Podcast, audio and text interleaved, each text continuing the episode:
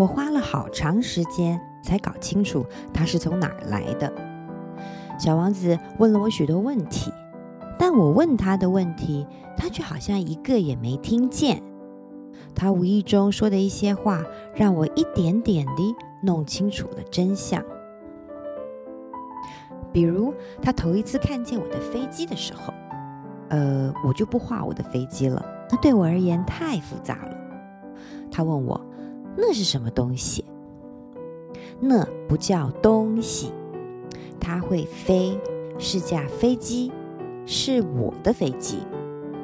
然后我很骄傲地告诉他，我会驾驶飞机。他听后大叫道：“什么？你是从天上掉下来的吗？”是啊，我很谦虚地回答。哦，真好玩！接着，小王子就发出了一阵可爱的银铃般的笑声，这使得我很恼火。我可不想别人嘲笑我的不幸遭遇。他接着说道：“那么，你也是从天上来的？你是从哪个星球来的？”那一刻，我隐约对他的来历抓住了一些线索。于是我就突然问道：“你是从另一个星球来的？”但是他没有回答我，他轻轻地晃着脑袋，视线仍然没有离开我的飞机。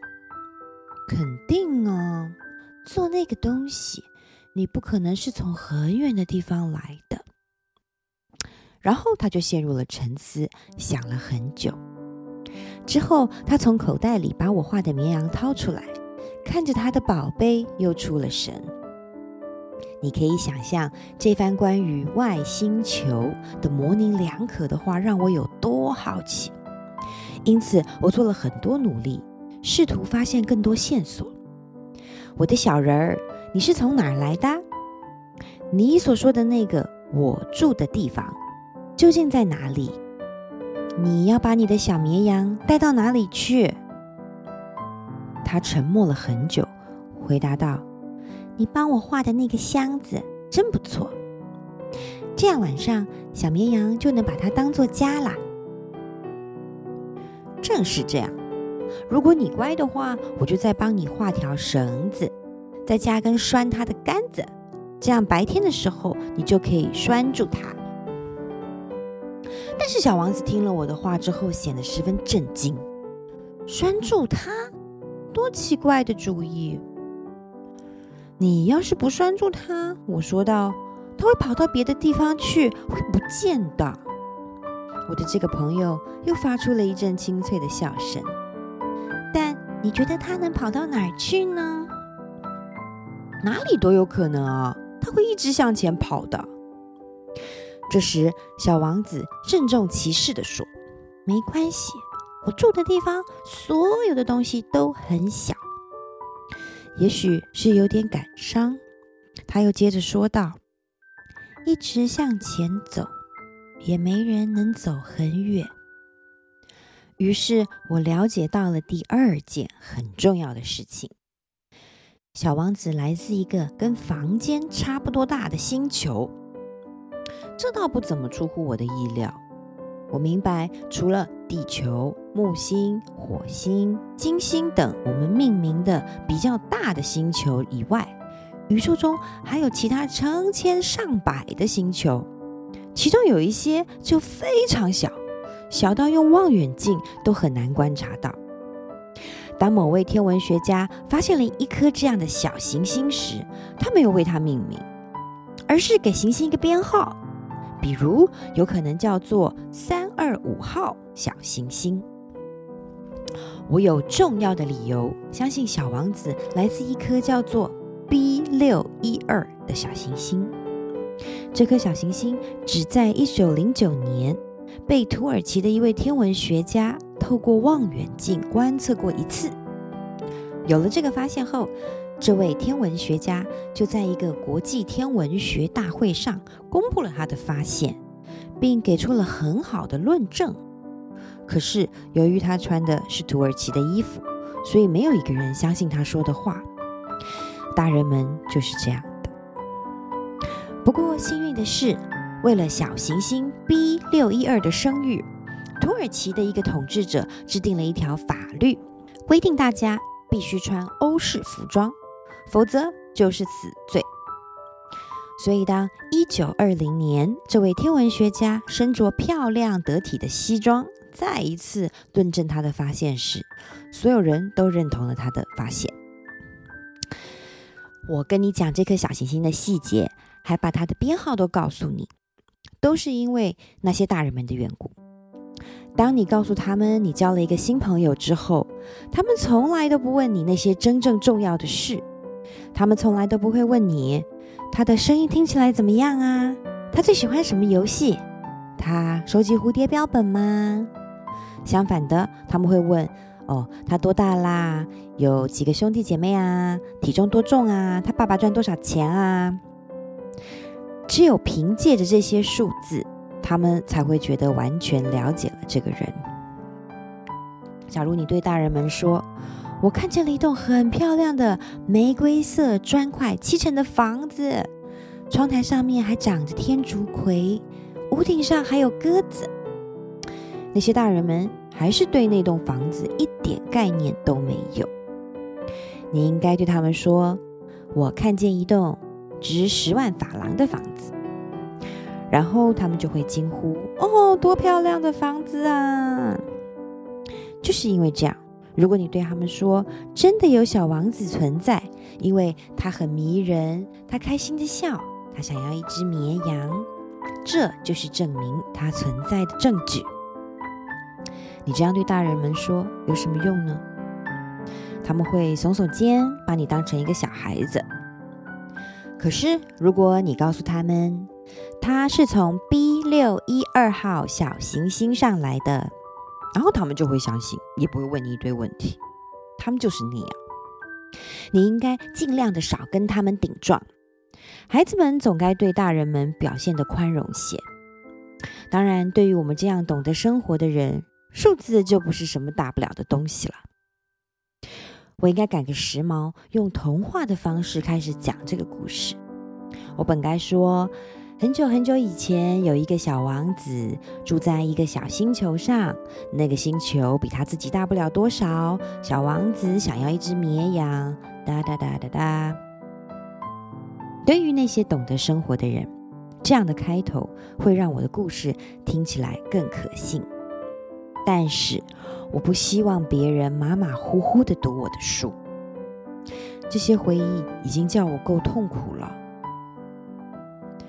我的朋友带着他的小绵羊离我而去，已经有六年了。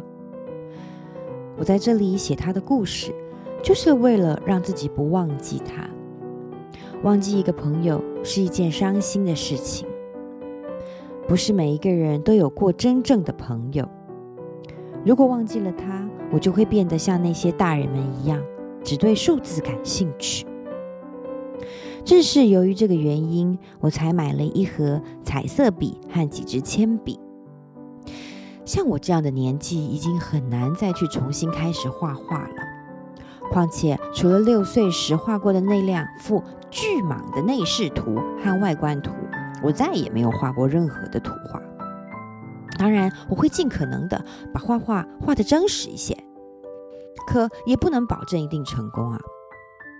有一张画的还行。另一张就画的跟实际一点也不像了，画也有很多错。小王子的身高就是，有的时候画太高了，有的时候又画的矮了。他衣服的颜色我也不是很肯定。我在尽全力一点一点摸索着，时好时坏，希望大致上差不多。在有些重要的细节上，我也会出错，但那不是我的问题。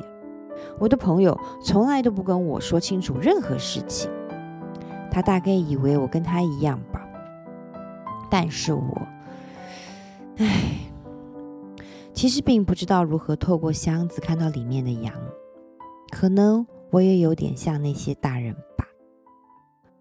我总会老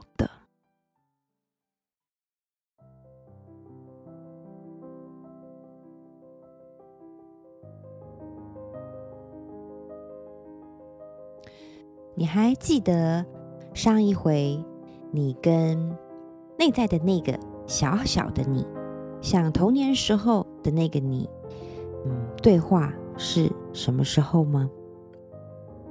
你还记得上一次你透过内在的那个你，童年时的那个你，来看看你的环境，看看这个世界，看看天空，看看路边的那朵花，是什么时候吗？嗯，其实今天这一段开始，我觉得是进入到了小王子这个故事的一个。本质了，它的本身的一个调性了，略显得其实是有一点沉重的。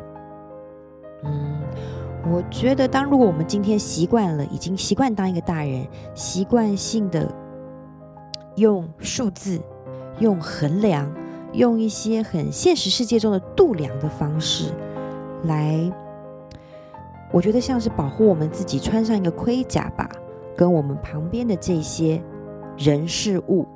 隔开一个距离，跟我们的感情、我们的感受、我们的情绪隔开一个距离。当我们习惯这样一段时间之后，而我们要再次跟我们内在的那个小孩面对面的时候，我们要再次听到他想说的话，看到他看到的世界的时候，其实是会带着一些感伤与沉重的。也许是发现。我们在一路上可能刻意的忘记了、丢失了我们内在那个真正的朋友。我们以为那个是我们必经之路，我们只能靠那样走到今天。但事实上，经历过了一路上的路程之后，会发现可能自己遗失的东西，正是能让我们看到这个世界的美好。能让我们真正的活着，体验到何谓生命的那个宝贵的内在的纯真的曾经的自己。嗯，希望随着小王子的展开，我们都能够跟我们内在的自己的那个小王子重新建立连结，不要再让他。困在那个小小的星球上，是时候我们要重新拾回自己的那双眼睛，自己的感官，来重新感知一下这个世界。